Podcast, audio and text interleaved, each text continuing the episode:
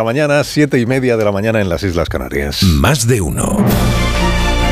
Alsina en Onda Cero.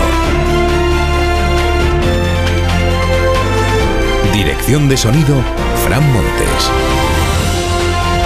Producción, María Jesús Moreno, Marisol Parada y Alicia Eras.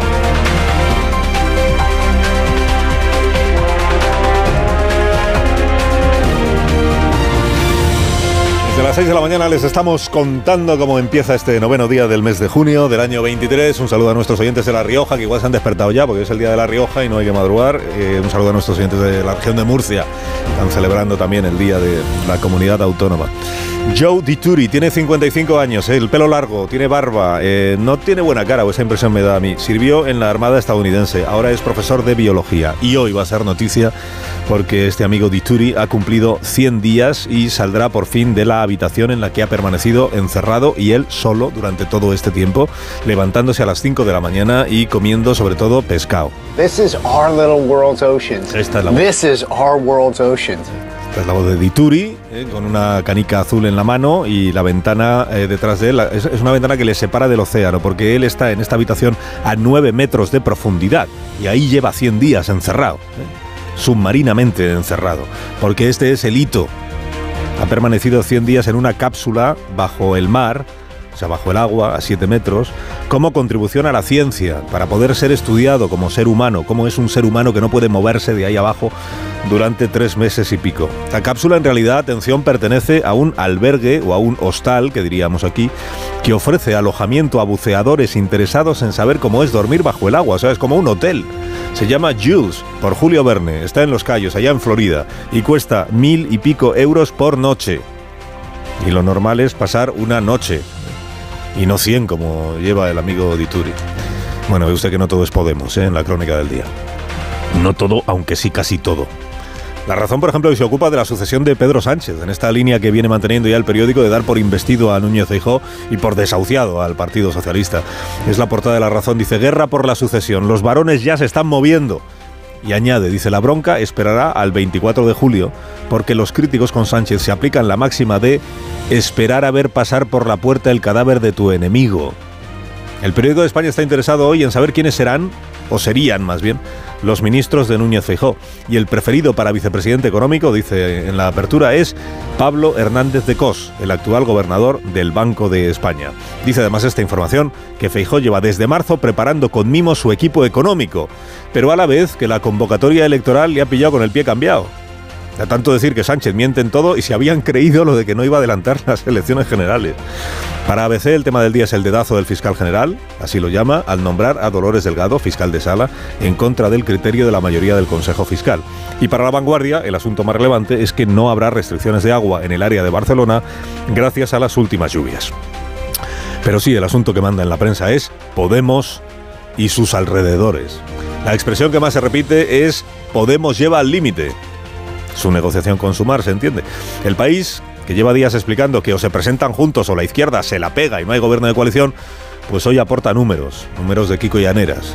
Si se presentan separados, Podemos y Sumar, 23 escaños. Si se presentan juntos, 41.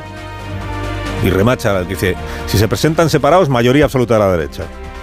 Si se presentan juntos, ahí va, mayoría absoluta de la derecha, le sale también, 179 escaños. Es un gráfico que igual no le va a gustar al presidente, porque en realidad le da por muerto se presenten juntos o separados. ¿Qué es esto? En el mundo dicen que la negociación se lleva al límite con un único objetivo, que es salvar a Irene Montero. Que tiene que ser desolador para la ministra de Igualdad verse en esta situación, porque la están, están tratando como si fuera una pestada. No la derecha, ¿no? Si son sus antiguos colegas. Luis Fernando López firma un análisis en El Mundo en el que describe este momento como de putrefacción de lo que antes era la nueva izquierda, ¿no? Y reproduce el cartel electoral de Podemos en el año 2016, que se llamaba, ¿se acuerda usted?, La sonrisa de un país. Y salían ahí Vescansa, Errejón, Ada Colau, Mónica Oltra, salía el general Rodríguez. Todos sonriendo. Hasta Iglesias era capaz de sonreír en aquel tiempo. Hasta Irene Montero salía sonriendo. Y produce la misma sensación ver este cartel que la foto que hoy trae el diario El País de cuando Pedro Sánchez visitó el hormiguero en el año 2014, ¿no?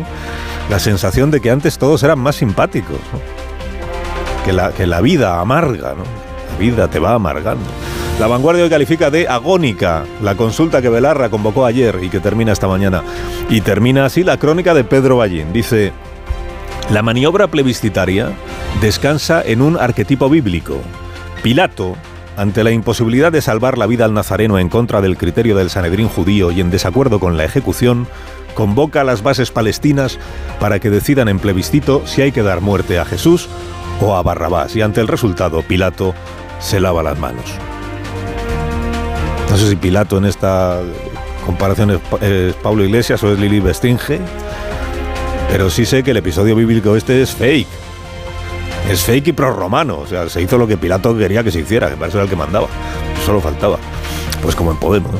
Sáenz Ugarte hoy en el diario.es apuesta porque finalmente va a haber acuerdo e integración de Podemos en Sumar. Dice, la forma en la que Belarra anunció ayer la consulta hace pensar que sería muy difícil que Podemos diera un portazo en el último minuto.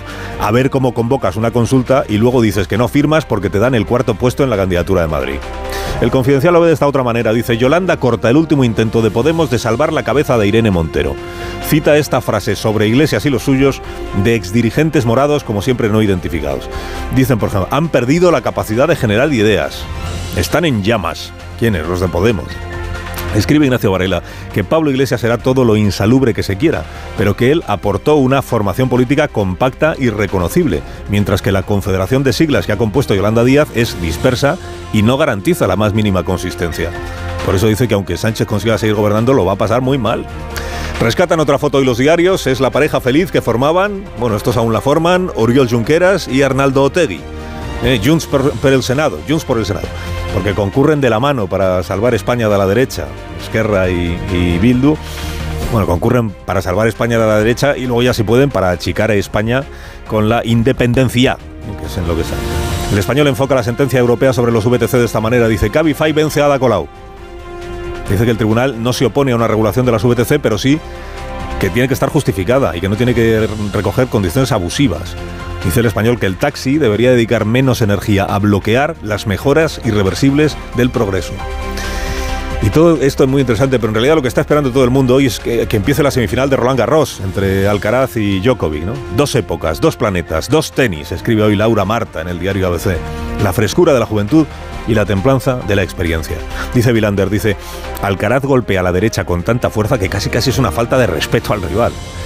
Y dice la murciana Rosa Belmonte hoy, los franceses recordaron el otro día que hace 40 años del triunfo de Yannick Noah. O sea, 40 años sin ganar un francés. Dice, nosotros tenemos a Nadal y cuando este se hace mayor tenemos a Alcaraz. Lo de nuestros tenistas, dice Rosa, solo puede equipararse a lo de nuestros cantantes de ópera. Kraus, Domingo, Berganza, Lorengar o Victoria de Los Ángeles. Aclaro que para Rosa Belmonte invocar a Victoria de Los Ángeles es como mentar a Dios. Mayor divinidad no cabe.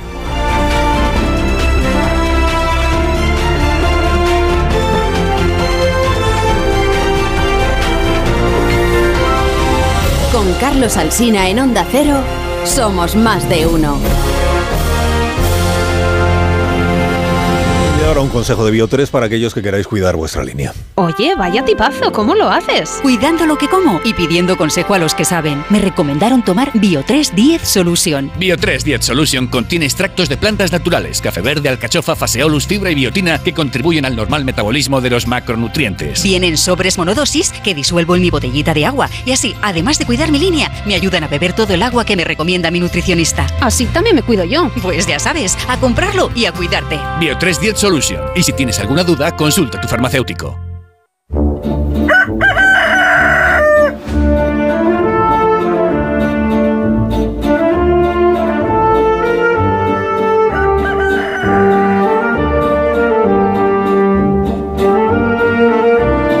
Aquí está el gallo La Torre, como cada mañana a esta misma hora. Buenos días, Rafa. Buenos días, Carlos Alsina. No sé, te escucho tan tranquilo y estamos a apenas una hora y veinte minutos de que se conozca el resultado de la emocionante consulta que Podemos ha convocado entre sus inscritos para que cada uno responda sí. ¿Aceptas que el Consejo de Coordinación de Podemos, siguiendo el criterio de unidad que marcó el Consejo Ciudadano Estatal, negocie con Sumar y en su caso acuerde una alianza electoral entre Podemos y Sumar? ¿Qué, ¿Qué significa esto? Mira, a ver, un buen resumen es vota que sí y no lees más vueltas. Esto de las consultas de Podemos se sigue un mismo patrón siempre. Esto es lo que hace Podemos cuando se topa con una oposición interna o una decisión que tiene tomada. ¿Qué ocurrió cuando se levantó pues una ola de críticas y de sonrojo entre los simpatizantes, como se conoció que Pablo Iglesias y Irene Montero se mudaban a un chalet con piscina en la sierra?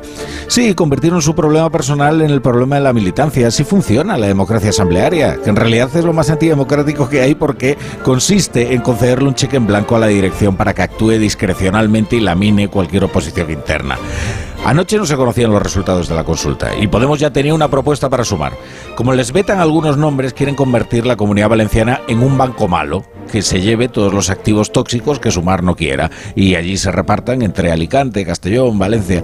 Eh, a esto es a lo que, sin saberlo, habrán dicho que sí en la consulta y a lo que va a decir que no Yolanda Díaz. Concluye, la torre concluye. Bueno, concluyo que ni Yolanda Díaz ni Podemos ver ninguna posibilidad a la unión y pues, parece que solo están cargando esos argumentos para que les culpen de no haberlo logrado, para que no les culpen más bien, aunque les van a culpar. Y en realidad da igual, porque a ver quién levanta una campaña después de este bochorno. Que tengas un día estupendo, Rafa. Te escuchamos a las 7. Gracias por madrugar. Es mi trabajo.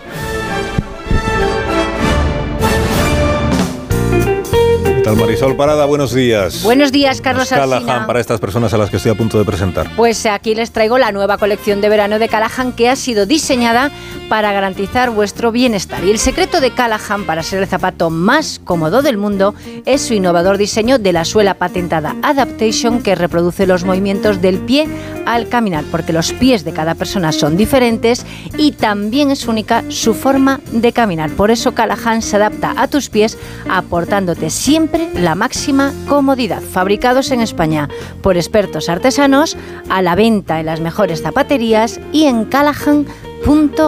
Tecnología, diseño y confort a buen precio.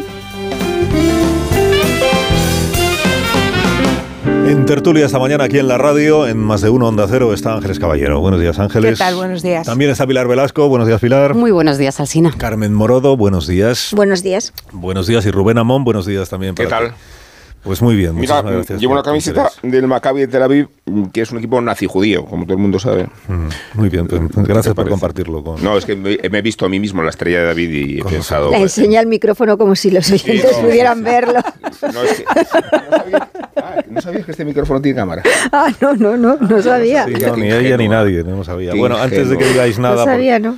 guardad silencio un rato, eh, bueno, un rato, un par de minutos, porque tengo en línea a la vicepresidenta tercera del Gobierno de España y candidata eh, del Partido Socialista, número dos en la lista de Madrid a las próximas elecciones generales, siempre que el Comité Federal de mañana lo ratifique, eh, Teresa Rivera. Así que nos importa que, que os deje callados un momento. Eh, Teresa Rivera, buenos días. Hola, muy buenos días. Buenos días, ¿qué tal? ¿Cómo está, vicepresidenta? Pues muy bien, la verdad es que muy bien. Yo no llevo una camiseta de, de Doñana como Rubén, pero, pero está muy bien lo de indicarlo también en los micrófonos. Y además he leído que a usted le gusta hacer campaña electoral, o sea que estará encantada con estos días que vienen, no sé si es verdad. Bueno, es que he dicho de broma que en esta campaña electoral municipal y autonómica, cada vez que tenía mitin llovía y siendo ministra responsable del agua ha sido siempre una buena noticia. Sí, sí, sí. ¿Y qui- quién le propone a usted ir de número dos en la candidatura del PSOE de Madrid? ¿El señor Lobato, el señor Cerdán, el señor Sánchez? Bueno, tengo una excelente relación con los tres y evidentemente con el partido también. Estoy hablando con el, eh, con el señor Lobato y evidentemente también con el presidente secretario general Pedro Sánchez y a los dos se lo agradezco enormemente. Ujú. ¿Y aquí atribuye eh, la candidata al Congreso de los Diputados, Teresa Rivera, a qué atribuye el resultado del, del 28 de mayo, el hecho de que se haya producido un eh, descenso del, del voto de la izquierda en nuestro país y un avance muy claro, eh, sobre todo en algunos territorios, ¿verdad?, de las opciones de derecha de- del PP y Vox. ¿Qué ha pasado ahí? La explicación que usted se da a sí misma del resultado electoral del día 28, ¿cuál es?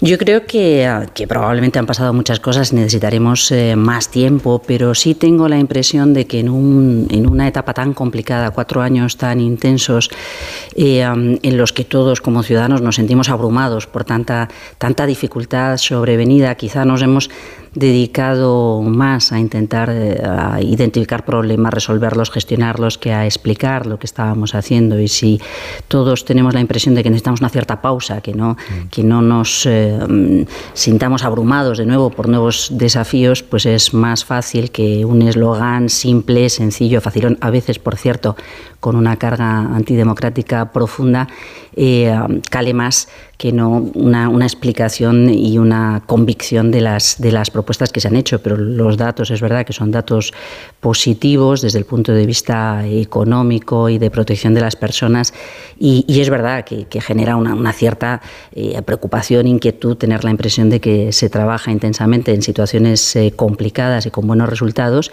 y que claramente pues, ha faltado más tiempo para la comunicación y la explicación y quizá nos hemos concentrado demasiado en la, en, en la gestión, en lo que creíamos que había que hacer, en, abordar los problemas de la gente. Significa, vicepresidenta, que eh, a su juicio los votantes no han juzgado la realidad de nuestro país o de las comunidades autónomas, sino una distorsión de la realidad que han comprado por, pues, no sé si por por impericia o por, por pereza o lo que sea, o sea que, no, que no han votado conforme a la realidad de la situación. Yo creo que los votantes se sienten como, como, como cualquiera de nosotros, como cualquiera de las personas que, que están en, en, el estudio contigo. Eh, um, me parece que hemos vivido momentos muy, muy tensos, muy complicados, que esto nos genera también un estado de ánimo.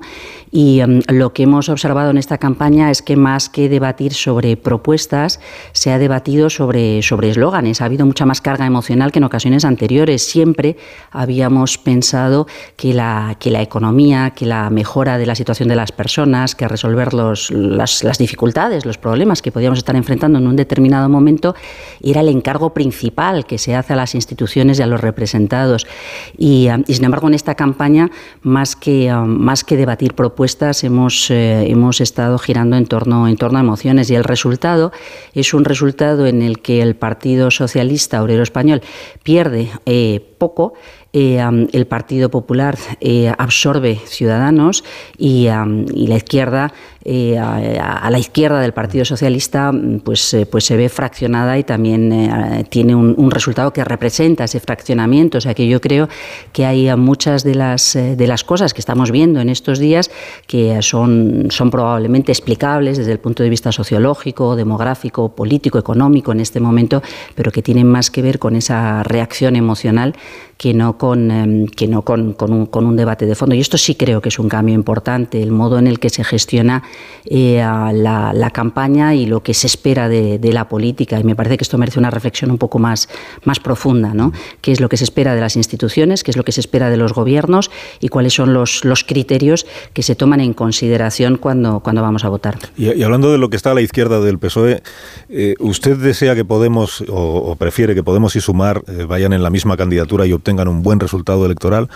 ¿O prefiere que no vote nadie a Yolanda Díaz para que todos los votantes de izquierda voten al PSOE? Porque estoy escuchando los dos mensajes de, de, ministros y dirigentes del PSOE en las últimas horas y no sé usted con cuál, con cuál se queda. ¿Es bueno para el PSOE que haya una izquierda a su izquierda que esté fuerte o, o es bueno que sea tan débil que todos los votos vayan a ustedes?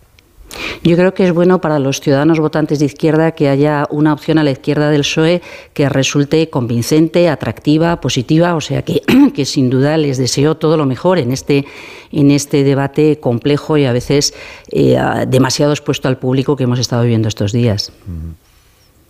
Desearle lo mejor a sus competidores de la izquierda no es eh, ir un poco en yo contra, siempre de, creo, un poco en contra yo de sus propias creo. expectativas electorales. No, yo creo, yo creo que hay espacio para las, eh, las dos cosas. Creo que el Partido Socialista tiene que aspirar, aspiramos a gobernar en solitario, es lo normal, somos un partido fuerte, con mucha historia, con convicciones democráticas y además con una vocación que, um, que marcó el presidente del Gobierno desde el, desde el primer día, ¿no? reducir las desigualdades que en nuestro país se habían venido incrementando con, con la crisis anterior y modernizar toda la estructura económica y social, manteniendo el, ascensor social. Así que nuestra aspiración es gobernar en solitario, pero obviamente preferimos que el resto de las opciones de izquierda sean opciones convincentes a no que se desmoronen. ¿Qué opinión tiene usted de la gestión de Irene Montero? Bueno, yo creo que, ah, que ah, juega en unas, eh, en unas eh, premisas y con arreglo a unos principios que no necesariamente son, son comunes. ¿no? Yo creo que hay, que hay algunas ideas, hay algunos objetivos eh, en favor de la igualdad, en favor de la toma en consideración de cualquier elemento de discriminación, sobre todo los, los vinculados a, a, la, a la condición que cada, cada uno sentimos en nuestro interior, que son muy sensibles desde el punto de vista personal y humano y obviamente pues eh, yo no hubiera optado por, por el tipo de propuestas o la manera en la que se han presentado las propuestas, pero, pero bueno, yo creo que es mucho más fácil hacer una lectura retroactiva de, lo que ha ocurrido que, que, no, que no en directo, así que no, no, no creo que, uh, que, deba, que deba pronunciarme de manera, de manera negativa con respecto a ella.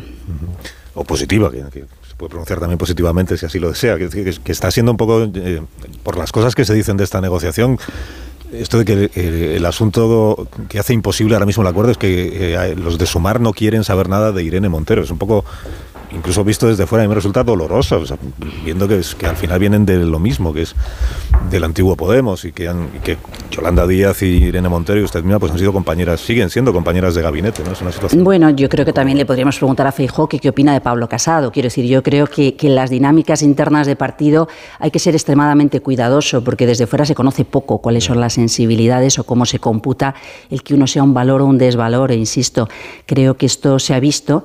Eh, es un debate, por otra parte, también clásico, ¿no? La democracia interna dentro de los partidos, hasta dónde y cómo, cuando se trata de organizaciones donde quien está en un determinado momento ejerciendo la responsabilidad de liderazgo aspira a, a lo que entiende que es su mejor opción y probablemente hay quien piensa que su mejor opción es no contar con Irene Montero en este momento y hay quien piensa, claramente esto es lo que hemos estado viendo estas semanas, sí. que Irene Montero, Irene Montero sigue siendo un activo muy potente. Yo lo que creo es que es un debate que es muy importante que resuelvan cuanto antes que resuelvan cuanto antes, como digo, de manera clara, que cualquier eh, votante de izquierdas pueda entender lo que está ocurriendo y pueda sentirse orgulloso de lo que se está proponiendo y no que sienta que, que este ruido no ventaja, no, no genera ninguna ventaja para, para la izquierda, sino, sino todo lo contrario, que da herramientas, da, da carne para, mm, para, para, que haya la carnaza, para que haya un, uso partidista desde, desde las opciones de, más conservadoras de derecha y ultraderecha. Así que yo, insisto, deseo que, que tan pronto como sea posible podamos saber dónde están, qué quieren y la manera en la que van a presentar su, su campaña y sus propuestas, que a mi juicio es de lo que se trata y lo que deberíamos estar haciendo en estas semanas, hablar de propuestas sustantivas. ¿Por qué? Porque yo creo que vivimos en un momento enormemente complicado en España, en Europa y en el mundo y sin embargo no hay manera de entrar a, conocer cuál es el análisis que hace cada, cada, candidato y qué es lo que propone para resolver esos, esos problemas. Así que del mismo modo que es algo que nos gustaría poder oír del señor Feijó, pues también estamos deseando poder oírlo de la señora Yolanda Díaz. Eh, vicepresidenta, la, la, plataforma esta que en Alemania está recogiendo firmas eh, para que los supermercados de allí no comercialicen la fresa eh, de Huelva, la fresa española. Eh, la, campaña está basada en un bulo, ¿no? O sea, la, fresa de Huelva se cultiva de forma sostenible. Yo creo que todos los productos eh, que, que proceden de nuestro país no solamente respetan todas las normas europeas desde el punto de vista ambiental, social, sino que cuentan con una caracterización muy importante y de hecho las eh, fresas de Huelva eh, tienen una trazabilidad con respecto al agua que utilizan. O sea que esto ha sido un mensaje que venimos reiterando desde que saltaron todas las alarmas en la escena internacional, en la escena europea con ocasión de Doñana, que es el origen del problema, cómo se hace la gestión del agua, cómo se protege ese espacio y si está en riesgo o no. Creo que um, este énfasis es, eh, es capital ponerlo. Todos nuestros productos son productos que cumplen con toda la reglamentación y no podemos permitirnos el lujo de que haya nadie por interés eh, eh, muchas veces comercial probablemente de otros productores, porque no solamente se producen fresas en Huelva, que, um, que emplee este, este argumento. Pero también creo que es muy importante entender que el debate de fondo no son las fresas, el debate de fondo es eh, Doñana y la, la manera en la que se ejerce la responsabilidad de proteger algo que es patrimonio de la humanidad y que cuenta con un problema ambiental muy serio. Y es que la, la tendencia indica que cada vez habrá menos agua disponible, que no nos podemos beber el agua de nuestros hijos y que se requieren medidas de protección para ese espacio tal y como la sentencia del Tribunal de Justicia de la Unión Europea recoge cuando nos condena para ello. Por tanto, yo creo que lo que hay que hacer es despejar todas las dudas. El señor Moreno Bonilla probablemente ya ha conseguido el rédito electoral que quería y es hacerse muy probablemente con la Diputación de Huelva y me parece que ahora tenemos que volver al asunto de raíz, al asunto importante, no generar ninguna duda con respecto al compromiso que tiene España, la Junta de Andalucía y el conjunto de la sociedad española con Doñana y buscar la manera en la que si hay que generar, producir, facilitar alternativas para una zona en la que es eh, imposible que pueda llegar el agua de superficie, salvo que se comparta el agua de los regantes legales que merecen defensa de sus autoridades autonómicas o el agua que quedaría liberada del acuífero de Doñana, es imposible que pueda haber agua para más hectáreas en, regadío. Así que yo creo que tenemos que hacer las tres cosas. Tenemos que resolver la cuestión de protección de Doñana y eliminar cualquier duda de raíz, y me parece que, que es el momento de hacerlo después de la convocatoria electoral del pasado 28 de mayo. Creo que hay que eh, seguir eh, manteniendo la defensa de todos nuestros productos y en ese sentido nunca va bien que se siembren dudas alrededor de esa, de esa legalidad. Eh, y en tercer lugar, que es algo que hemos ofrecido desde el primer momento, desde hace ya mucho tiempo, y de hecho hicimos una transferencia de recursos para invertir en las zonas de influencia del parque, es eh, buscar alternativas para una zona en la que aparentemente hay una parte de la población que piensa que su futuro profesional, su futuro económico está vinculado solamente a la producción de fresas, no aparecen en, eh, el, en el, plan del año 2014 y, buscan alternativas. Pues busquemos alternativas, pero que no sean eh, incompatibles con la protección del espacio de Doñana y con, con, el, con el hecho real de que, mm, de que el agua eh, es difícil que se incremente por encima de lo que ya hemos calculado en ese trasvase del Tinto Diel destinado precisamente a los regantes legales. Porque aquella propuesta que planteó en, en este programa, por cierto, uno de los alcaldes socialistas de, de la zona afectada, que era el, el, canje de, terrenos, decirle a los agricultores que están en zonas que no van a poder ser regadas y por tanto utilizadas como para cultivar, decirles aquí no, pero podemos eh, darles un terreno equivalente en una zona que está bastante más alejada, en la misma provincia, pero bastante más alejada, que se nutre de otro acuífero de otro, o de otro agua y, o de otra agua y que por tanto eh, puedan seguir manteniendo su actividad, pero no en el lugar en el que ahora la desarrollan. ¿Esto eh, es una propuesta que se puede plantear, que se puede estudiar o es descabellada? Bueno, yo creo que, que, siempre hay que estudiarlo todo, pero sí me parece que es importante también partir de lo que ya hemos estudiado. Y lo que ya hemos estudiado lo que nos dice es que, el agua de los regantes legales recogidos en el plan de 2014 hay que dejar eh, hay que dejarla en el acuífero y en su lugar hay que traer agua del Tinto Diel Piedras, que son todas esas inversiones que hemos ido impulsando para, para el trasvase con agua de superficie y, dejar tranquilo mm, el acuífero.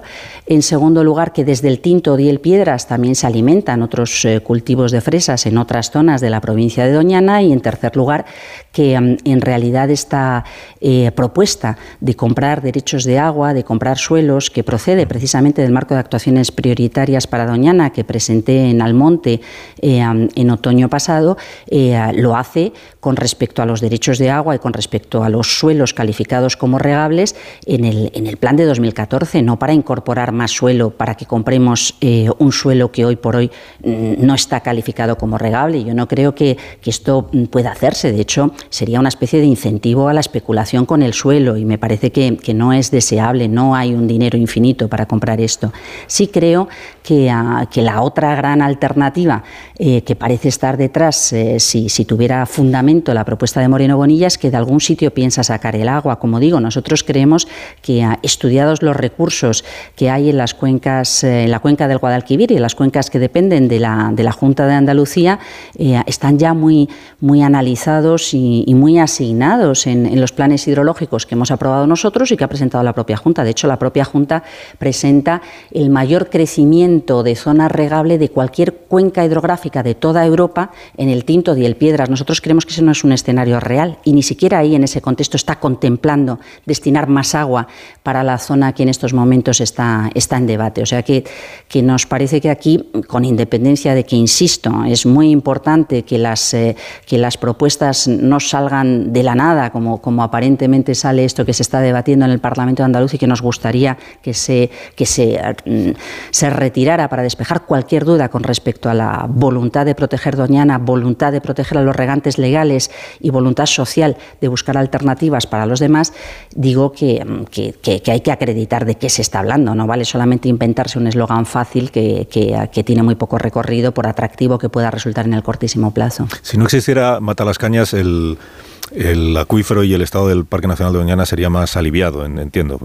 Pero, sí, esta es una, sí, esta es una de las de las cuestiones que aparece recogida también en el trasvase y en el cierre de los pozos que, que alimentan a Matalascañas y que además se ve clarísimamente en la temporada de vacaciones, en la temporada de verano, conforme se va incorporando personas que tienen su segunda residencia en Matalascañas, cae el nivel del acuífero. Y sí, efectivamente se amplió Matalascañas en su momento y probablemente esta fue una decisión errónea, pero yo creo que más que volver a las decisiones erróneas del pasado, tenemos que proponer las soluciones ahora que sabemos que esto no puede ser. Que la solución es traer el agua de Matalascañas de otro sitio, porque es implanteable eh, reducir el, el número de viviendas y de veraneantes que hay en Matalascañas. Eso no se puede... Eso es implanteable, ¿no? Mm, bueno, yo creo que yo creo que uno de los asuntos que es em, extraordinariamente que delicado y lo hemos visto con otras cuestiones vinculadas a problemas ambientales de cambio climático en el litoral es eh, qué hacemos, qué hacemos con aquellas cosas que sabemos que o están en zona inundable o pueden estar eh, pueden ser objeto de erosión del litoral, pero no son debates fáciles. ¿Quién, quién va a matar las cañas y le dice a los vecinos, discúlpeme, pero mm, les propio sus casas? Pues no es un debate sencillo, requiere un consenso social muy elevado y hoy por hoy eh, no me parece que esté trabajado por nadie un, debate así. Es claro que, que, que son algunas de las cuestiones que, están, que están en el aire y que hay quien plantea desde el punto de vista de, la racionalidad si es necesario o no impulsar un decrecimiento, una, una disminución de, la, de las demandas en todos los frentes, pero me parece que más allá de la racionalidad intelectual se requiere que las propuestas que se hagan sean socialmente viables, sean aceptables y, no, no me parece sencillo esto. Estamos trabajando sobre la hipótesis de que se congela en principio ese crecimiento, es decir, no hay cabida para más edificación en esta zona y lo que tenemos que hacer es buscar alternativas para que el agua que se consuma en esta zona sea un agua que no ponga en peligro Doñana ni ponga en peligro el acuífero, por tanto, que proceda de otras fuentes de, del trasvase o eventualmente de, de plantas desaladoras. Y la planta depuradora esa, que creo que sigue diciendo. Y las plantas depuradoras, que efectivamente hemos acometido una inversión muy importante para incrementar la depuración y la capacidad de reutilización en toda esta zona de Matalascañas. De hecho, estamos pagando una ejecución de sentencia por incumplimiento precisamente de la depuración de distintas grandes aglomeraciones, entre otras esta. Pero sí, la depuración de la zona de Sevilla, la zona de Matalascañas, es decir, cómo se recupera ese agua, no solamente desde el punto de vista de la, de la calidad, de la, de la sanidad, de los aspectos sanitarios obvios de depuración y saneamiento, sino también de eventualmente la recuperación de ese agua para otros usos con todas las garantías del mundo que nos permita reducir la presión sobre el acuífero. Tengo una última pregunta, vicepresidenta, que quede con los oyentes en que se la haría el día que tuviera ocasión de hablar con usted. Muy bien. Cuando, usted dijo aquello de que Juanma Moreno se estaba comportando como un señorito, entonces yo dije, el día que hable con la vicepresidenta le pregunté, ¿qué es un señorito para Teresa Rivera? Bueno, vamos a ver, yo aquella, aquella reacción que la verdad la, hice muy espontánea y, enfadada, pero me pareció que, me parece todavía que está disparando con pólvora del rey. Es decir, que, que en la posición en la que está puede hacer y decir cosas eh, con independencia de, cuáles sean las consecuencias, porque son consecuencias que, paga otro, tanto desde el punto de vista ambiental como desde el punto de vista presupuestario en caso de que caiga una multa. Y creo que esa es una actitud propia de, una época y de un estado sociológico que no se corresponde con lo que es un estado democrático y un ejercicio responsable de las funciones de gobierno. Por eso dije aquello y, creo que, que en el fondo seguimos viendo que esto es así, se elude el debate de fondo, que es un debate muy importante tanto desde el punto de vista ambiental como de Estado de Derecho. Es decir, el, el, sublevarse eh, frente a una sentencia del Tribunal de Justicia de la Unión Europea acaba acarreando consecuencias en, Polonia, en Hungría o en el acceso a fondos europeos en, el supuesto de Italia por incumplimiento de las obligaciones de derecho comunitario. Y me parece que esto no es propio de nuestro país ni de un partido como el Partido Popular con aspiración de gobierno y con experiencia de gobierno y sin embargo hace cosas que a sabiendas de que son inviables, pues, eh, pues las hace. Por, insisto, yo ahora que, que ya parece que, que lo de la Diputación de Huelva está más o menos decantado en favor de esa coalición Partido Popular Vox, quizá podamos eh, hablar, quizá podamos sea una buena ocasión para retirar la ley y hablar de los problemas que importan a los onubenses, a los andaluces y a los españoles y la mano tendida eh, que, que ofrecemos está ahí porque creo que, que es de estos temas de lo que importa, de los aspectos sustantivos, de lo que son los años que tenemos por delante y cómo se responden a estos desafíos de lo que, de lo que merece la pena hablar. Teresa Rivera, vicepresidenta del Gobierno de España y candidata eh, del Partido Socialista al Congreso de los Diputados. Eh, gracias por sus minutos esta mañana, por este rato de conversación y que le vaya bien. Ya iremos. El, el 23 de julio pues salimos de dudas sobre quiénes serán. Pues un placer. Muchas gracias. Gracias, vicepresidenta. Teresa Rivera. A las 9 y 5 minutos de la mañana. ¿Me dais un minuto eh, con tertulias y con tertulio del programa de hoy? Me dais un minuto y enseguida eh, analizamos cómo está todo el asunto. Estamos a 55 minutos, qué emoción, eh, de que termine el plazo para votar en la consulta de, de ¿por qué saldrá? Imagínate que sale que No, no, no, no, no le damos el visto bueno a la Dirección Nacional para que negocie nada. Un minuto, ahora seguimos. Más de uno en Onda Cero. Carlos Alsina. Cuando tu hijo... Más de uno en Onda Cero.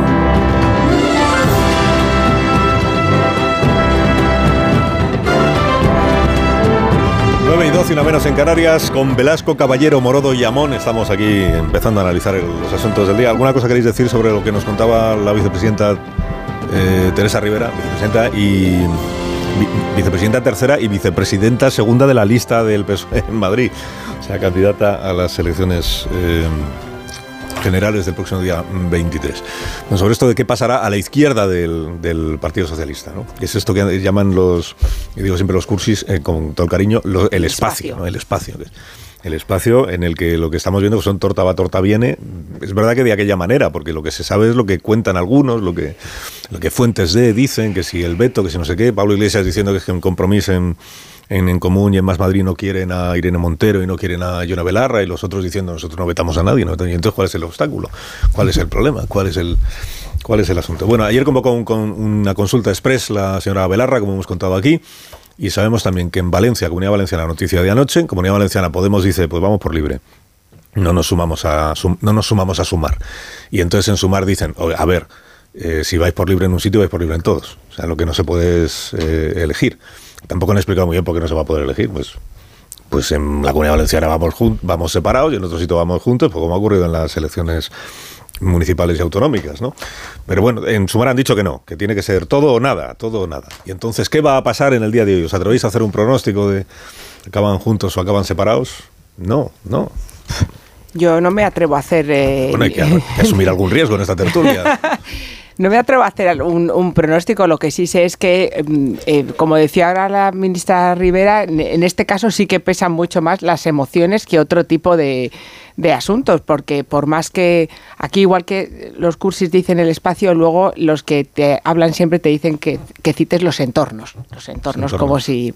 Entonces, bueno, al final de lo que se trata es que hay, hay una parte que es la de Unidas Podemos, que en este caso está eh, dejando apartado no solo cualquier, no se está hablando en ningún caso en este asunto de las diferencias que pudiera haber ideológicas y ni siquiera se está hablando aquí en esta parte de emociones. Ellos lo que insisten mucho es que aquí están siendo profundamente pragmáticos, que ellos quieren eh, que la cabeza de Irene Montero ha estado desde el principio vetada por parte de, de la plataforma Sumar y que bueno que ellos consideran y no solo que ellos lo consideren sino que ellos insisten mucho y yo eso sí que eh, les doy la razón en que eh, los votantes de Podemos valoran muy positivamente la gestión de Irene Montero, lo que ella aporta al partido y que por tanto les parece una pieza imprescindible, les parece inconcebible que haya, que haya, que haya este veto, que no se atreven a decir por parte de Sumar, pero les parece absolutamente inconcebible y por parte de la, de la propuesta que lanzaron ayer y que acaba ahora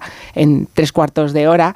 eh, es verdad, y tú lo decías esta mañana, que mm, si están planteando 24 horas antes, si, si la militancia les da un poder para que puedan negociar, no se entiende qué han estado haciendo eh, hasta el momento. Entonces me resulta eh, muy confuso. Lo que es cierto es que, o sea, esto llega tan agotado y tan desquiciado para los propios votantes, yo creo que por parte de, es una especie de acto un poco de, de suicidio en común, porque si van juntos eh, habrá muchos votantes que confían en Yolanda Díaz que eh, consideren que la parte de Podemos es un elemento tóxico que lo convierte en invotable. Y si van por separado, pues bueno, esto yo creo que les va a, a- ocasionar una fractura, no solo por lo que den los datos que hablabas de Kiko Llanera, sino que yo creo que es un poco eh, insalvable la parte esta noche de salir, porque que van por la comunidad valenciana solos, también es otra muestra más de que desde luego las relaciones que tienen con Compromís y en ese caso Joan Baldoví, él sí que me parece que ha sido claro, él ha mencionado incluso la palabra maltrato de cómo se ha sentido maltratado por parte de Podemos, o sea, ahí él no es, no es nada ambiguo, pero... Pero yo creo que probablemente salga el hecho de que les dejen negociar, pero a mí me parece que esa negociación parte ya totalmente enrevesada. Enseguida escuchamos a Pilar Velasco y a Carmen Morodo, que quieren hablar sobre este asunto. Y si da tiempo, a Rubén Amón. Antes tengo que saludar a Raúl del Pozo, porque es Gracias. viernes, es verdad que tenemos que celebrar el vino. Eh, Raúl del Pozo, buenos días. Buenos días, Carlos. ¿Cómo estás, hombre? Bien, bien. Bueno, me alegro muchísimo. Pues cuando tú quieras que empiece Viva el Vino. Yolanda, Yolanda Díaz será la protagonista del Duelo al Sol en la película 23 de julio. Aspira a ser con su nariz de Cleopatra la primera presidenta del gobierno de España. El primer intento lo hará frente a 12 partidos en los que están verdes, rojos, arcoíris, marea, chuntas, canarios y jilgueros, compromís, más Madrid, Cataluña en común. Luca Constantine define a la Dama Roja en su biografía como una pata negra de la izquierda, que siempre apuesta por el caballo ganador y ha llegado a la conclusión de que a Sumar le sobra Podemos, porque ya se ha ido por las alcantarillas de la historia. Quiere fuera a Irene Montero y solo acepta a Ione Belarra. Pablo Iglesias repite, es una estupidez y una locura que Podemos y Sumar vayan por separado. La izquierda de la izquierda se juega dos millones de votos. Tienen 24 horas para llegar a un acuerdo. Podemos ha convocado una consulta para que los militantes decidan contrarreloj si quieren ir o no en las listas, después de la terrible sentencia del Tribunal Supremo sobre las consecuencias de la ley de solo el sí es sí. También hay una pelea por las listas. Los partidos son agencias de colocación y los dirigentes se matan por los puestos. Yolanda quiere estar en los debates entre Feijó y Sánchez. Según ella, la política de España ya no la hacen solo los hombres.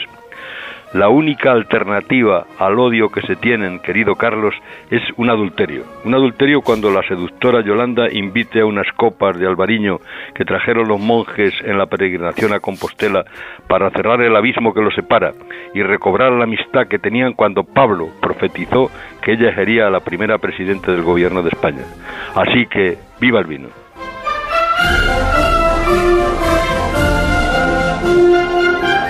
Tengas un gran fin de semana, Raúl del Pozo. Ta- También te lo deseo a ti, querido Carlos. ¿Vas a colgar?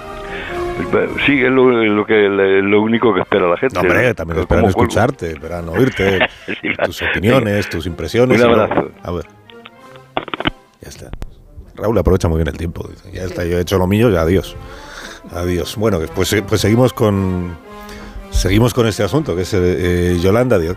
¿Qué es? Eh, Yolanda Díaz, eh, ya os pregunto, ¿Yolanda Díaz de verdad quiere a Podemos dentro de Sumar? ¿O lo único que quiere es que los votantes de izquierda no tengan posibilidad de votar a Podemos porque no se presente por separado? Pues si quieres a Podemos dentro de Sumar, Podemos es lo que es, ¿no? Podemos es Irene Montero. Y Podemos es Ione Belarra. Y Podemos ha sido en esta legislatura las dos ministras y Pablo Echenique y Pablo Fernández y Lili Bestringe, eso es Podemos, ¿no?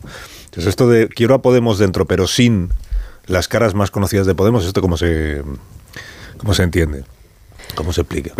Como, como hoy soy muy naif. A ver, sí, es lo que parece. O sea, eh, a ver, decías el pronóstico malo, muy malo, pues malo. El recién estrenado Ernest Urtasun, portavoz de Sumar, decía esta semana no vamos a llegar al último minuto y estamos en el último minuto y en los últimos meses, eh, bueno, Podemos eh, decía que efectivamente que, que Sumar, que, que Yolanda no les estaba abriendo demasiado paso y es verdad que las negociaciones merecen discreción, pero tampoco ha dado ningún un gesto sumar de que, de que quiere abrir un espacio a, a Podemos, porque eh, a estas horas del, del, viernes pasado Garzón salía de bueno salía del espacio sumar, no se va a presentar a, a, no se va a presentar en las listas y lo que se esperaba desde sumar y se lanzaron muchas indirectas es que Irene Montero cogiera el relevo y nos llegáramos a no llegarán a hoy, con Irene Montero sin haber dado ese paso atrás. Eh, desde Podemos se quejan eh, de que en una integración de distintas, de hasta 15 marcas, eh, ellos no vetarían un nombre, no dirían quitamos a Íñigo Errejón de Más País, porque entienden que no tienen ninguna autoridad para decir quién lidera o no candidaturas de las otras 14 marcas. ¿no? entonces, ¿por qué tiene que ser Yolanda Díaz quien diga, pues Irene Montero no, Ione Belarra no, Chenique no? Eh, se pueden podemos hacer un juicio desde fuera de si Irene Montero tenía que haber dimitido directamente tras la gestión de, de la ley del CSI, si ha hecho una buena gestión desde el Ministerio de Igualdad, si ha unido a los feminismos o lo que ha hecho es fraccionar y polarizar un, un ministerio muy, muy valioso para, para el espacio de la izquierda, pero este es un debate eh, distinto a lo que es la integración de unas listas en una plataforma electoral, o al menos eh, así, se, vamos, así se entiende lo que es una integración, y Yolanda Díaz tampoco ha rebatido este argumento públicamente para que podamos contrastar argumentos. ¿no? Entonces, minuto resultado. Hay dos escollos principales. El nombre de Irene Montero, eso es una evidencia, y, y los nombres de la. Y, le, y el número, y es numérico. ¿Cuántos sitios nos dan ustedes en Madrid y Valencia? Eh, lo que dice Podemos es que no les dan sitios, porque tienen cuatro eh, tienen cinco, creo recordar, en la comunidad valenciana, eh, dos por el espacio de Compromís más País y tres eh, desde, desde Podemos. Y no les están dando puestos de salida porque Compromís tiene un mejor resultado y posicionamiento en Valencia. Y en Madrid tampoco les dan puestos de salida en lo que, en lo que pueden ser los siete, los de cinco a siete escaños que podrían sacar a pocas horas, eh, al margen de lo que salga en la, en la, la, consulta, por llamarlo de alguna manera, que ha hecho, que ha hecho Ione Belarra, eh, al margen de la consulta, pues a, pocas horas, si no está resuelto ni qué nombres acepta sumar, ni qué sitios les dan de salida, pues el pronóstico no es, eh, no es muy bueno. Es que cómo se va a dibujar Podemos en la plataforma de sumar. Eso a estas horas no se, no se sabe. Y es verdad que también Podemos lo tiene muy complicado porque si rompen la negociación negociación, si van fuera, ¿qué le queda de cara a la jornada electoral? ¿Cómo van a hacer campaña? ¿Qué activos tienen? A ver, eh, Carlos, tú decías eh, si Yolanda quiere a Podemos dentro o no. Eh, Yolanda Díaz quiere los votos de Podemos, pero no quiere a Podemos, evidentemente. Podría transigir un poco más si hubiese una expectativa de victoria, de seguir gobernando y de un gobierno de coalición. El hecho de que no haya esa expectativa ni en el Partido Socialista ni en ninguno de los partidos de la izquierda de seguir en el gobierno condiciona mucho también las decisiones que se están tomando y que ahora a estas alturas todavía esté abierto, como tú dices, ese escenario de qué manera se puede integrar Podemos. ¿Por qué no quiera Podemos dentro? Podemos es Irene Montero y es Pablo Iglesias y ellas en su entorno, como decimos, no, ellos lo que dicen es si les metemos dentro eh, para construir un proyecto a medio plazo, eso es un problema porque nos va a ocurrir igual que en el gobierno, es una bomba de relojería. Entonces, si tú ya estás planteando en el 24, estás pensando en el 24J, en tener un grupo lo más digno posible en el Congreso de los Diputados y tú ser la jefa de ese grupo en el Congreso de los Diputados, ¿para qué necesitas a Pablo Iglesias y Irene Montero dentro? La operación Sumar eh, fue diseñada por Pedro Sánchez y por sus asesores, por ese núcleo duro, por los fontaneros de Moncloa, ahí fue diseñada, y no ha participado el Partido Socialista, no ha participado Ferraz, fue diseñada ahí. Fue diseñada como un entierro de Podemos. Y a estas alturas, a semanas de unas elecciones generales eh, precipitadas, lo que creo que eh, se puede concluir es que el entierro es colectivo. Porque como comentaba antes, yo ahora mismo la percepción que tengo de los movimientos que se están produciendo, de las sensaciones que hay no solo en quienes tienen las encuestas, sino dentro de los partidos, es que todos se están preparando para un 24J donde se tienen que reorganizar ahora mismo en, en, la, en la oposición. Es curioso además porque esa operación sumar, sumar no se diferencia nada, lo, lo intentaron presentar como una izquierda moderna, pop, más amable, pero Sumar no es una integración de ciudadanos, no es un movimiento ciudadano, es una integración de partidos que se están repartiendo puestos en unas listas y se están repartiendo poder. No hay discusión sobre ninguna cuestión programática. Y luego, la otra pregunta que nos hacías, eh, Carlos, sobre si apostamos. Yo aplicando el sentido común, si partimos del escenario de que eh, todo el mundo da por perdidas las elecciones, mi sentido común me dice, Irene Montero ahora mismo está ante una situación en la que tiene o bien que suicidarse o bien dejar que la maten si te suicidas, al final postergas un poquito más la vida e incluso vas a hacer daño a quien quiere que a quienes quieren matarte en estos momentos, que es Yolanda Díaz y compañía. Y dejar que te maten es acabas aquí, pero no veo qué consigue ella de esto. Es verdad que la condición humana, el orgullo, son elementos que también en estas decisiones políticas pesan mucho. Pero si yo hoy, aplicando el sentido común, tuviese que tomar una decisión, yo no veo ningún motivo para que se produzca ese acuerdo entre Sumar y Podemos, porque Podemos, quienes han creado el invento de Podemos, quienes lo han llevado hasta donde lo han llevado, no a los cielos, quienes han llevado al gobierno a la coalición, bueno, pues eh, eh, lo que se les está planteando es entregarnos la marca gratis y vosotros desapareced de la escena. Hay una desenlace muy obsceno en la agonía de Podemos, que tiene que ver con el desprecio del instrumento asambleario, que había sido su razón de ser cuando prometieron el cielo y que se ha terminado convirtiendo en la forma de encubrir toda la negligencia y todos los errores políticos. El hecho de que se improvisara ayer una consulta hermética con el resultado decidido demuestra hasta qué punto se trivializa el organismo de representación popular que definió la erupción de Iglesias mencionando que las bases y la gente iban a determinar el rumbo del partido. Y cada vez que ha habido que recurrir a ellas, a las bases, lo que se ha hecho ha sido trivializar la consulta. Ponía Rafa antes el ejemplo del chalet, pero este de ayer es todavía más grave, porque se somete a las bases a una, una especie de ultimátum, se traiciona el mismo concepto asambleario, convirtiéndolo en una emergencia, cuando de haber creído en él se tendría que haber propuesto al principio. Si no es así, eh, lo que se hace es inducir una consulta falsa para aprovechar el resultado, que va a ser rotundo, sobre una base de participación mínima, pero con una elocuencia en el porcentaje gigante. Y de esta forma decimos, las bases nos dan el poder para lo que queramos hacer. Esta es la forma de traicionar el, fenómeno de Podemos mismo, que no se trataba de reproducir un fenómeno cesarista en autoritario, sino en expresar una sensibilidad popular, vamos a llamarla así.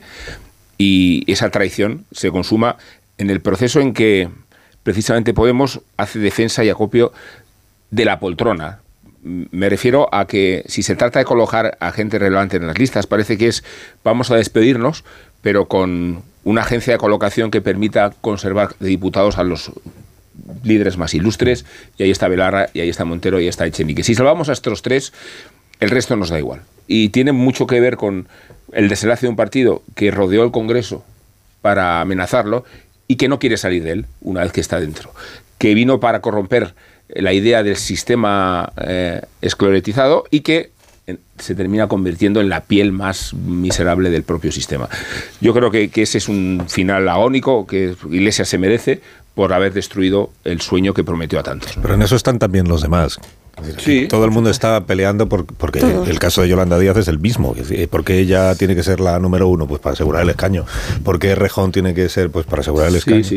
Lo que pasa es que el foco está puesto en los de Podemos porque los demás han dicho que los de Podemos no deben ir en las, en las listas. Mm. Porque nadie ha dicho Valdoví, ¿por qué va a tener que ser candidato? Valdoví, no, que pongan a otro. Nadie se le ocurrió decir eso. A nadie se le ocurrió decir más Madrid quién es para decidir quién va en sus candidaturas. No, no, tendrá que ser eh, Yolanda quien.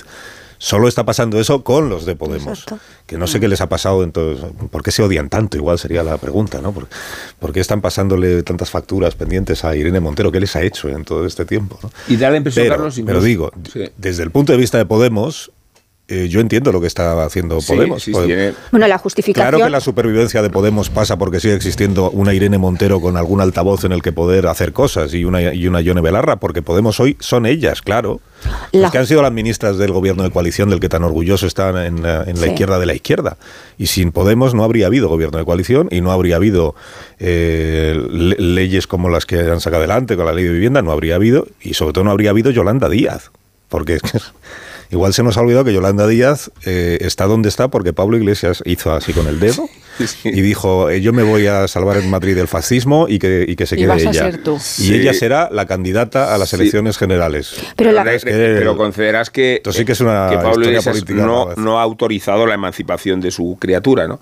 Y cuando la criatura tiene vida propia, eh, le resulta incómoda y Pero entonces toda la vida la propia de la criatura es fruto de que él le dio la vida. Que sí, que, la, A que el- todos que el proceso y a todas. cesarista concernía también la elección de sucesor. O sea, esto que decía desde antes, luego, antes que sí, Pilar, que- eh, Sumar como tal no es un partido político. Lo han registrado, ellos mismos han dicho, es un partido instrumental. ¿Esto qué significa?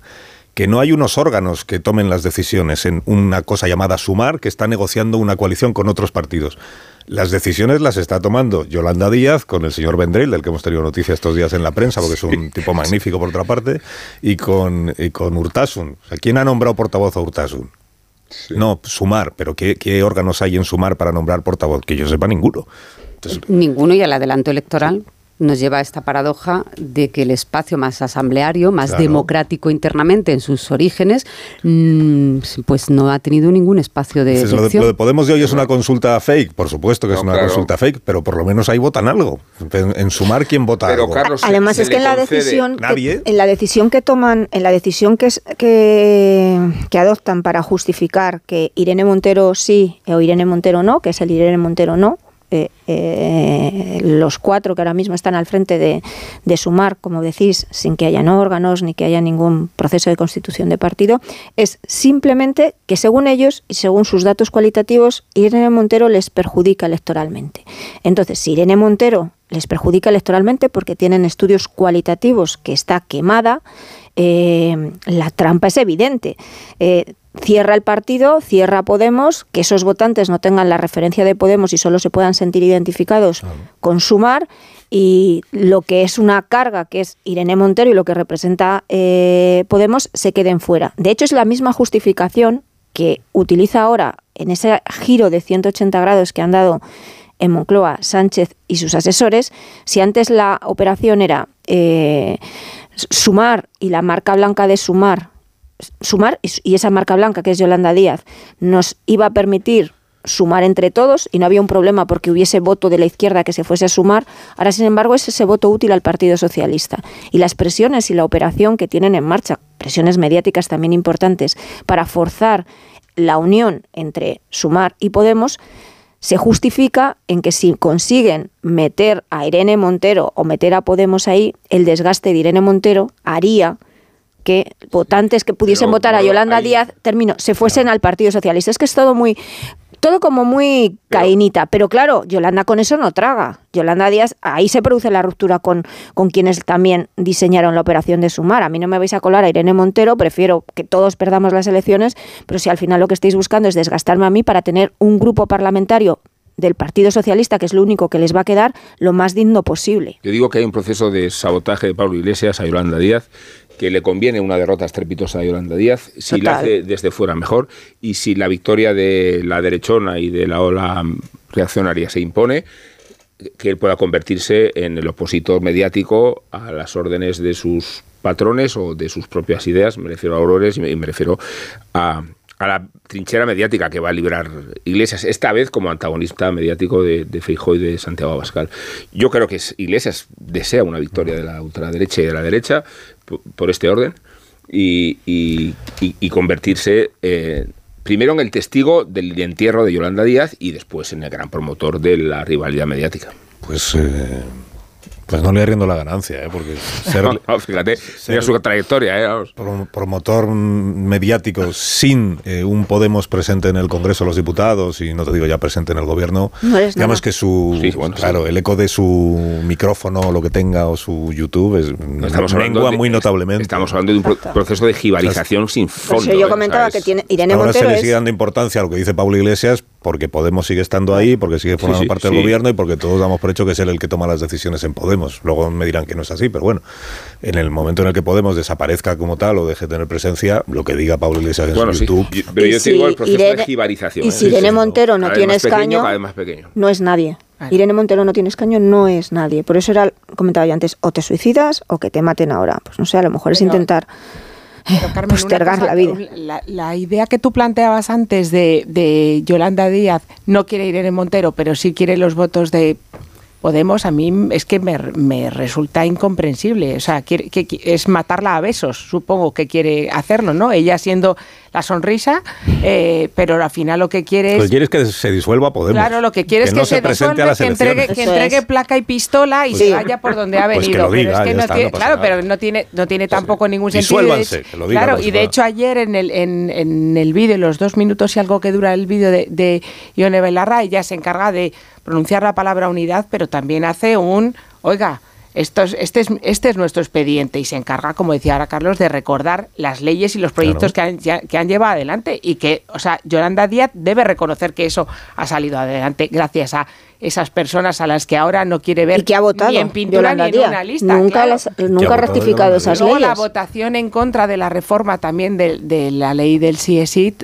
que hizo Yolanda Díaz, pues también a mí es que su actitud también me... eh, o sea, por muy amable eh, que sea y- o parezca, me resulta absolutamente incomprensible. Claro, si ya lo comparas con el, mm, la mandíbula de, de- de Irene Montero y esa actitud que tiene mm, brusca, pues claro, a ella parece, parece la buena de la peli. Que yo- la- el adelanto electoral parece que le había resuelto a Yolanda Díaz una batalla campal que se podía haber alargado meses, pero a la vez hubiera, yo creo que el resultado habría sido el mismo. Se decía hace ya hace meses también eh, que ninguno de los dos espacios tenía claro si quería integrarse o no integrarse y que estaban peleando por eh, a ver quién parecía culpable de haber roto eh, la decisión de no ir juntos. ¿no? Antes los resultados del 28 de mayo son tan malos que no da, da muy pocos argumentos a Podemos para no ir con Yolanda Díaz y, el, y tener que negociar en una semana eh, también pues quita argumentos a Yolanda Díaz para explicar por qué efectivamente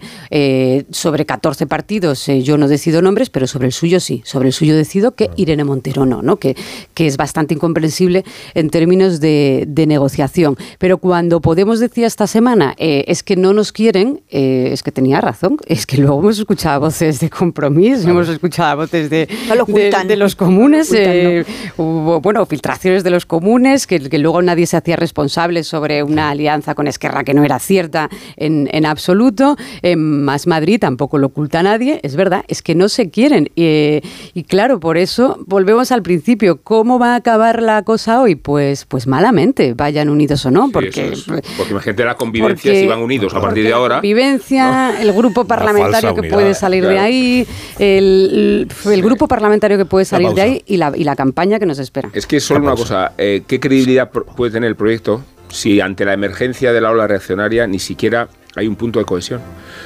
O sea, tú vas a, estás anunciándome que viene el, el apocalipsis y ni siquiera con el apocalipsis se ponen de acuerdo para tener un mínimo principio de homogeneidad. Yo digo que, que- que esa plataforma está mal parida y sea cual sea el, el parto de hoy no tiene remedio. Una pausa. Eh, un minuto y enseguida continuamos y rematamos el análisis de los asuntos de esta mañana.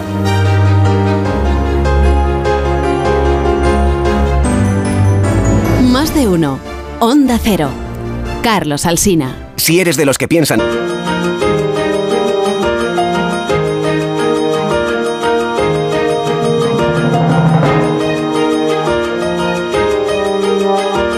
Más de uno. Onda Cero. Carlos Alsina.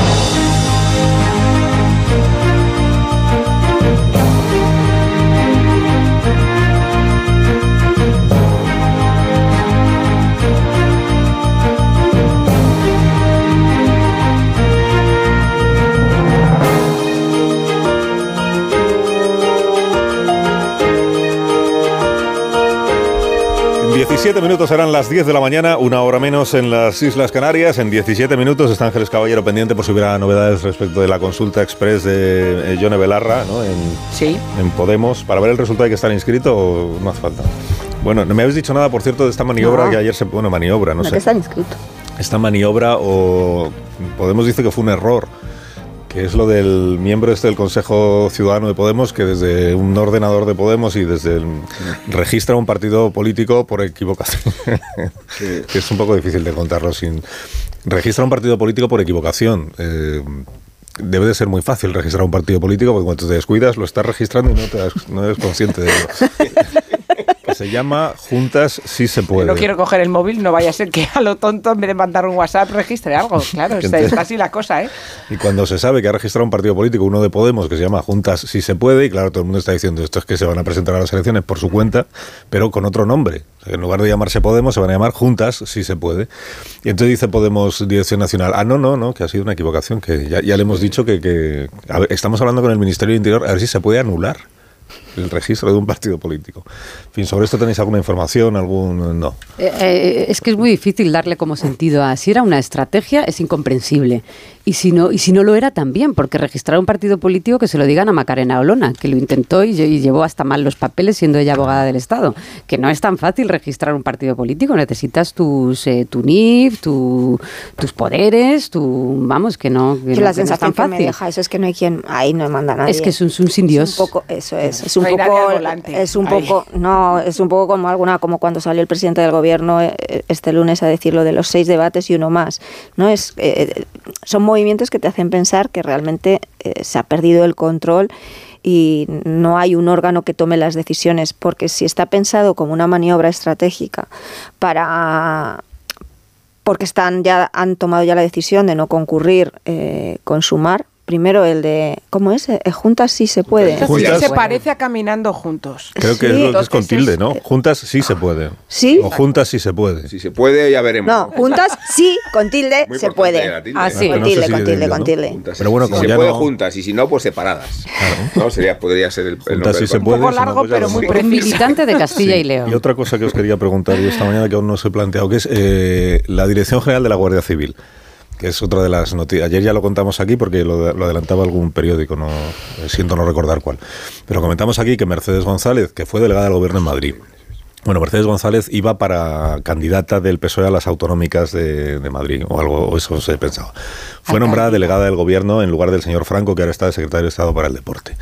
Eh, después, cuando se produjo la dimisión de la directora de la Guardia Civil, eh, por aquel asunto del marido que estaba siendo investigado, no sé qué, se quitó de en medio, esto hace dos meses, y entonces eh, Pedro Sánchez, bueno, como Grande Marlasca o con Margarita Robles, o sea, Pedro Sánchez eligió a Mercedes González como nueva directora general de la Guardia Civil, que no es un cargo cualquiera, o sea, es una responsabilidad tremenda.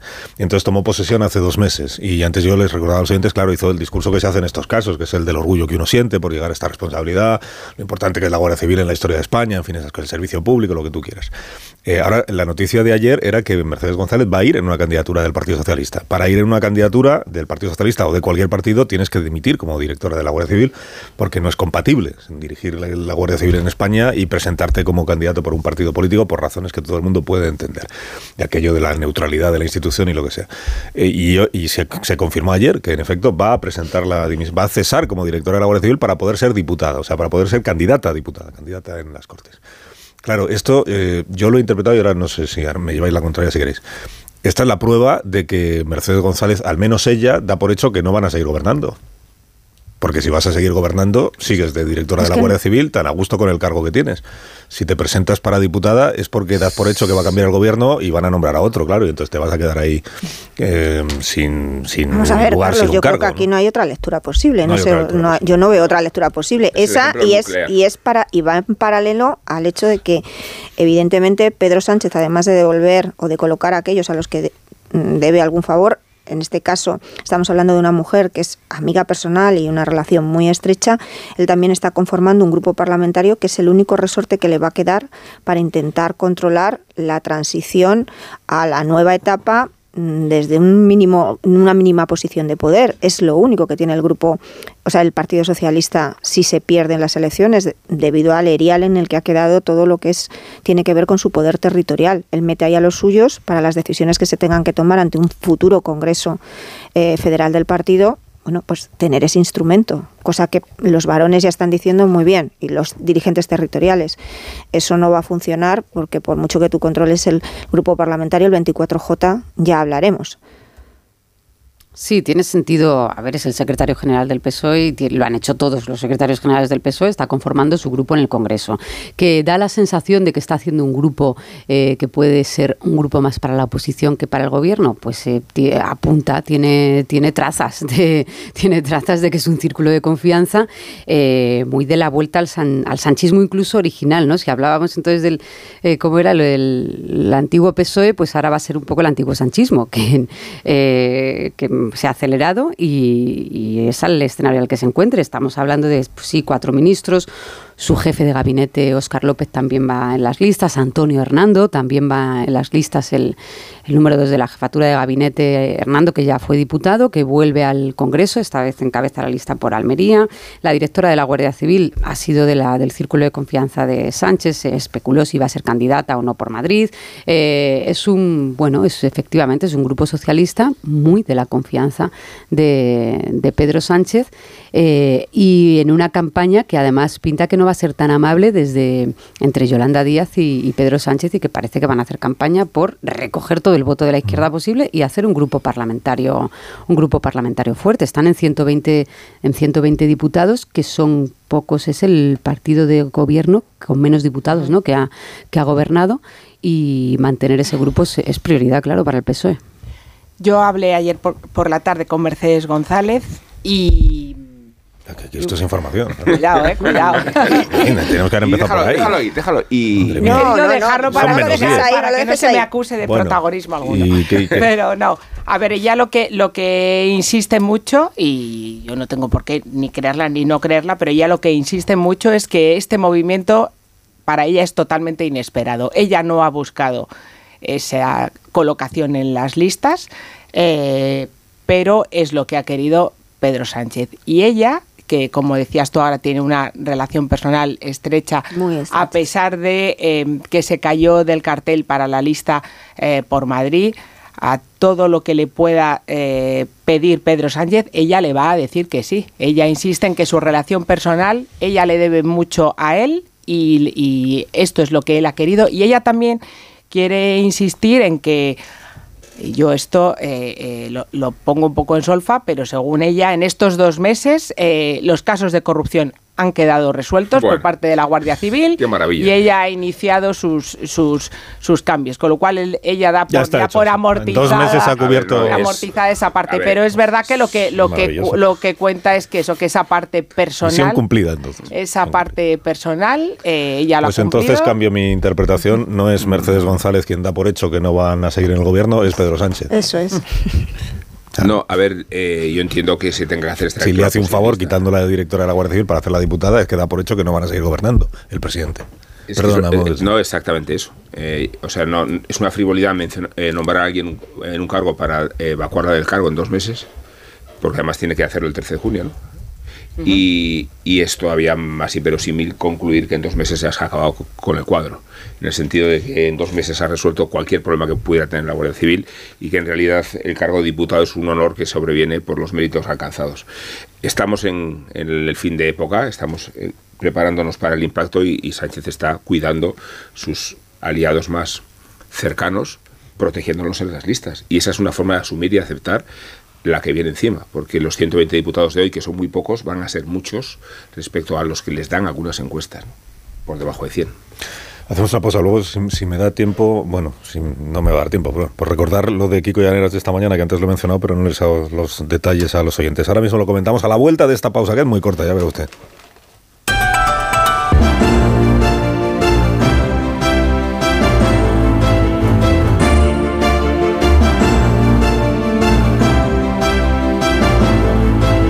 Segundos, eh, para que no quede sin, contar lo de Kiko Llaneras en el diario El País, él hace con la media de las encuestas dos posibles escenarios, si van juntos Sumar y Podemos o si van separados. Y lo que le sale es que si van juntos sacan 41 escaños, si van separados sacan 29 escaños. La diferencia es muy notable, pero añado que en, el cálculo que hace Kiko le sale que el, el PSOE, en el mejor de los casos, saca 96 diputados. Si van eh, separados, podemos sumar, saca 96. Si van juntos, sacan 95. Y que por tanto en ambos escenarios el PP y Vox sacan mayoría absoluta. Separados o no separados, los de Sumar y Podemos. Es que el PP le da 134 en el peor de los casos y 141 en el mejor, y a Vox le da por encima de 45. O sea que estos son los, los números que hace Kiko. Bueno, que no tengo tiempo para más, lo siento muchísimo. ¿Queréis unos Callahan? Marisol Parada está dispuesta para regalarlos. Venga, adelante. Para que tengáis un buen fin de semana con la nueva colección de, de Callahan que ha sido diseñada para garantizar vuestro bienestar. Y el secreto de Callahan para ser el zapato más cómodo del mundo es su innovador diseño de la suela patentada Adaptation que reproduce los movimientos del pie al caminar. Fabricados en España por expertos artesanos, a la venta en las mejores zapaterías y en callahan.es. Tecnología, diseño y confort a buen precio. Adiós, Ángeles Caballero. Adiós. Buen Pilar día. Velasco. Buen fin de Adiós. Carmen Buen Morodo. fin de semana, sí.